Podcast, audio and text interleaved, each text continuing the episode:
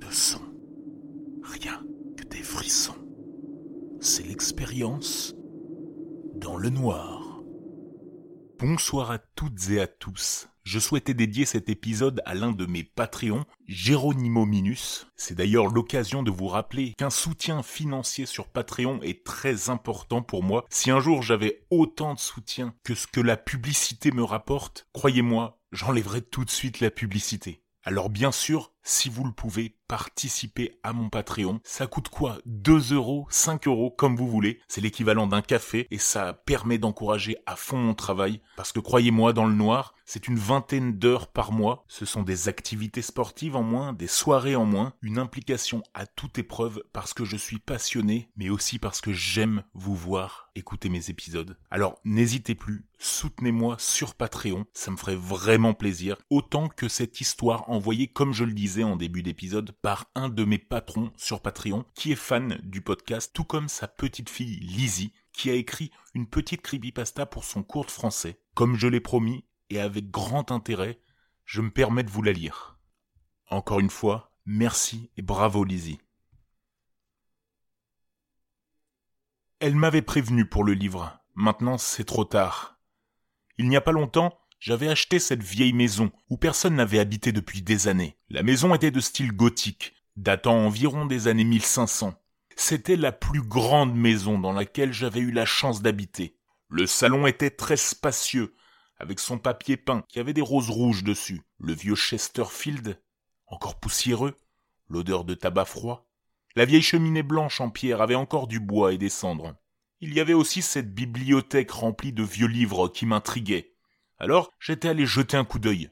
J'avais trouvé ce livre, il avait l'air plus vieux que les autres. Je décidai alors de l'emmener chez la bibliothécaire pour en savoir plus. Elle m'avait dit que ce livre était maudit, et que toutes les personnes l'ayant eu en leur possession mouraient tragiquement. Je n'y pris pas garde, et c'est là que commença ma triste histoire. Ce soir-là, un soir de pleine lune, je décidai de regarder et peut-être de lire ce livre. Je m'assis sur mon canapé et l'attrapa entre mes mains.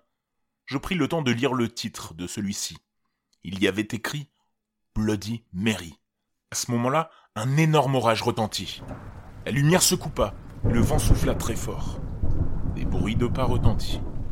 Je vis une forme étrange qui passa dans l'embrasure de la porte. Je ne bougeais plus, ne parlais plus. J'avais peur, très peur. Après une ou deux heures, la lumière était revenue, mais l'orage était toujours là. Il grondait sans s'arrêter. Puis je me rassurais. L'ombre que j'avais vue devait être mon imagination. J'ouvris le livre, et sur la première page était écrit en énorme et en gras Ne dites pas Bloody Mary trois fois. C'était bizarre, pourquoi dans un livre il y avait écrit cela? Depuis ce jour, il se passa des choses étranges. La lumière s'éteignit sans que je n'appuie sur l'interrupteur. La nuit, des bruits de pas se firent entendre. L'impression de ne pas être seul me pesait sur la conscience, mais le plus étrange était cette ombre. Je la voyais toujours, tout le temps. J'avais peur, très peur, je ne sortais plus de chez moi. Cela en devenait très bizarre. Chaque soir, j'essayais de comprendre pourquoi je ne pouvais pas dire ce mot plus de trois fois. Mais ce soir-là, je compris ce que cela voulait dire. Je pris conscience de la phrase de la vieille bibliothécaire. Elle m'avait prévenu pour le livre, après tout. Maintenant, cela devait être trop tard.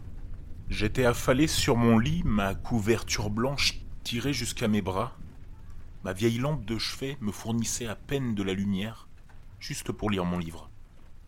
J'avais décidé de le lire, mais je faisais attention à chaque fois que je vis le mot qu'il ne fallait pas prononcer. Alors, je stoppais ma lecture, je collais un post-it sur le nom. L'histoire était celle d'une vieille dame qu'on accusait de sorcellerie.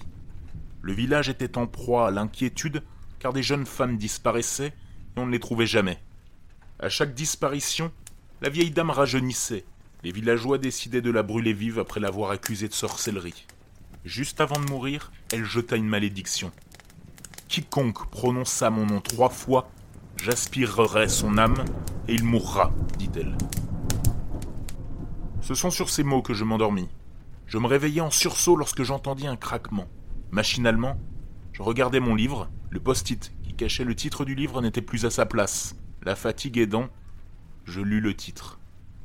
Et ce fut la troisième fois que je le lus. La lumière se coupa, et le craquement se rapprocha de ma chambre. J'étais tétanisé de peur. Le craquement s'arrêta à l'entrée de ma chambre. C'est à ce moment-là que ma lampe se ralluma. Je me tournai vers l'encadrement de la porte, et c'est là que je la vis. C'était la vieille bibliothécaire, et en lieu et place de son sourire chaleureux, il y avait un sourire maléfique. Merci, me dit-elle. Merci de m'offrir ta jeunesse. Puis elle se précipita sur moi.